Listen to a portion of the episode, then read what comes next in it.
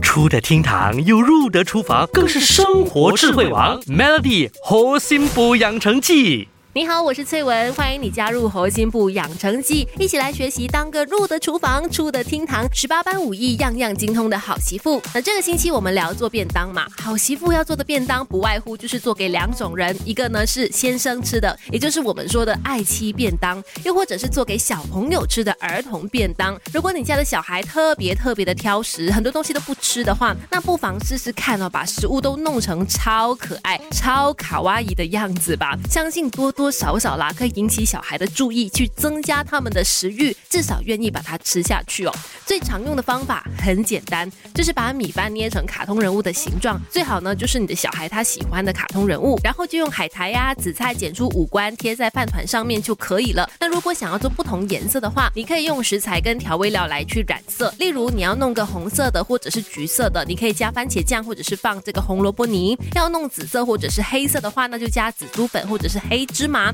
要弄黄色或者是绿色的，那就用呃咖喱粉呐、海苔粉或者是蔬菜汁。除此之外，除了在米饭上面花心思哦，你也可以试着把小朋友不喜欢的食材，比如说萝卜啊、蔬菜啊，切成星星的或者是爱心的形状，去减低他们对食物的抗拒。当然，也可以用孩子本来就喜欢的食材去做出可爱的样子，让他们对吃饭这件事情更有兴趣。像是做章鱼香肠呢，就很容易了，在小香肠的底部十字交叉切两。刀煎大概三分钟，煎到这个章鱼腿呢卷起来，最后贴上两颗黑芝麻或者是剪好的紫菜，当成章鱼的眼睛，就非常可爱啦。相信小朋友应该会捧场的，甚至可以跟孩子一起动手做。那这既是很棒的亲子活动，也可以让孩子一起去参与主食的这个过程，一起做便当，让他们可以打从心底的去珍惜食材还有食物。Melody 猴心补养成记，每逢星期一至五下午五点首播，晚上九点重播，由美心和文与你一起练就十八般武艺，嘿呀！